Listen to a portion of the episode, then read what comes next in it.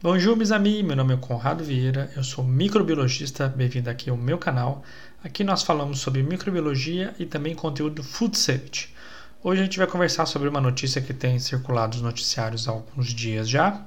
Eu queria ter gravado esse vídeo, antes, mas eu tive que fazer bastante viagem para atender alguns clientes.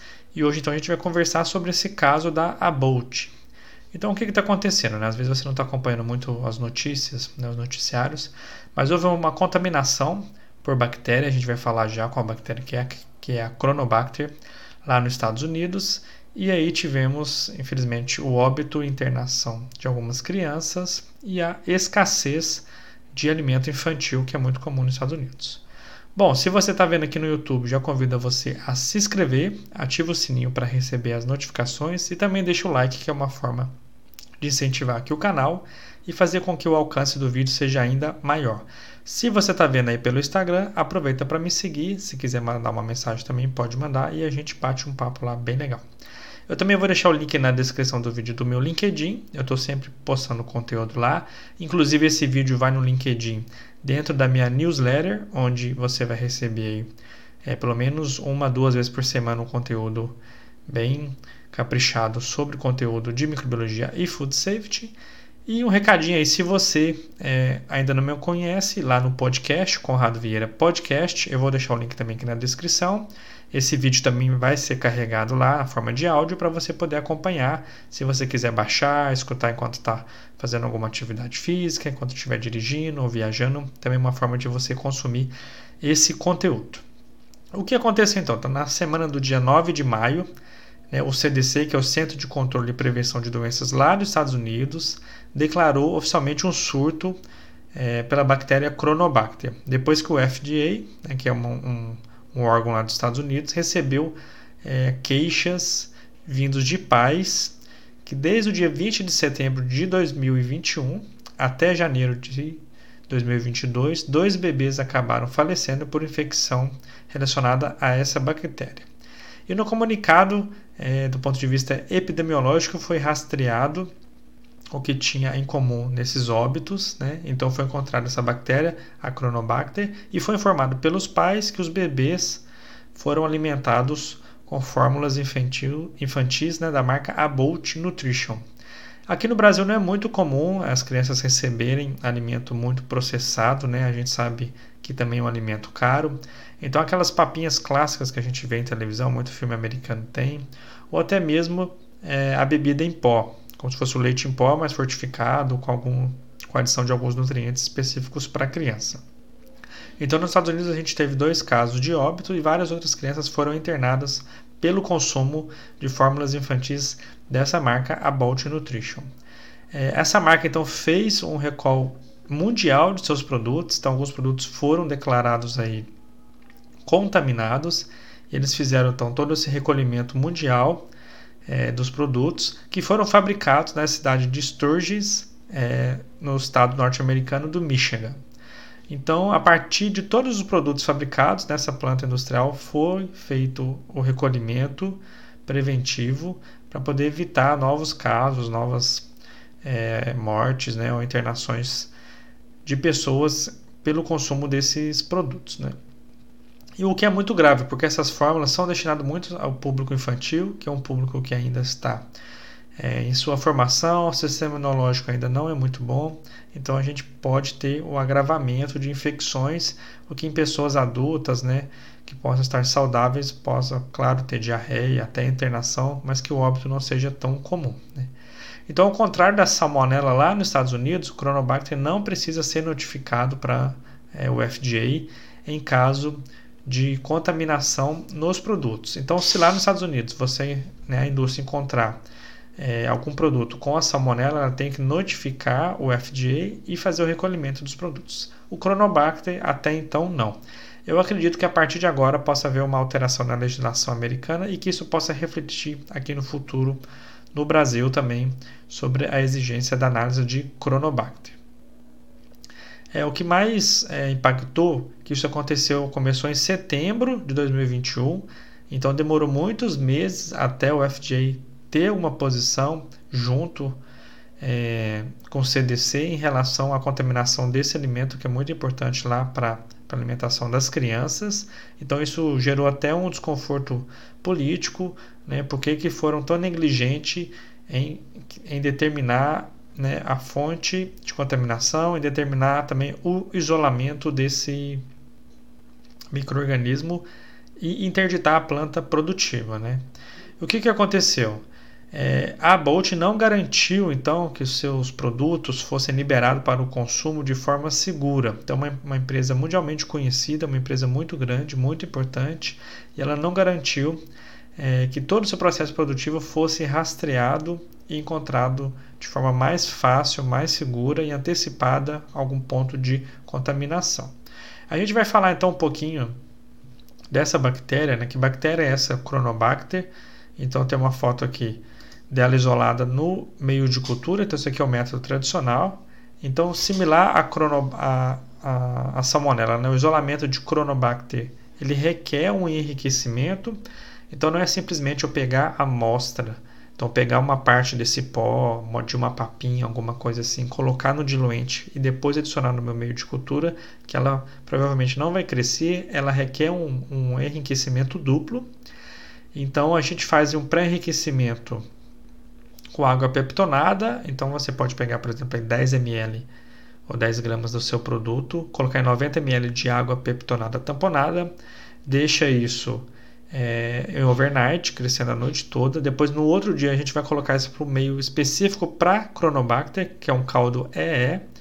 Deixa também overnight, deixa por mais 12 horas crescendo. E depois pega 1 ml dessa amostra, se você for utilizar algum método é, de crescimento rápido, como o Petrifilm, ou algum método de crescimento com o uso de, de biologia molecular, que você faz a extração do DNA para depois fazer como o PCR ou a tecnologia de amplificação LAMP.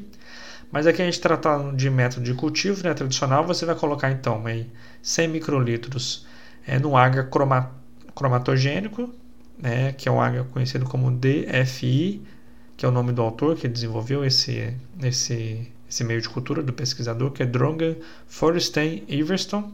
Então eles fizeram esse meio de cultura que é específico para o crescimento de Chronobac. E cresce então a Chronobac por 18 horas a 37 graus e a gente vê isso que vocês estão vendo aí. Então no, na, no, na placa de Petri a gente consegue ver as colônias verde bem fácil de identificar. Se a gente aproximar um pouco mais isso, então se eu pegar isso e levar para microscopia eletrônica de varredura, eu vou ver essa imagem, né, que está na internet, é fácil de encontrar.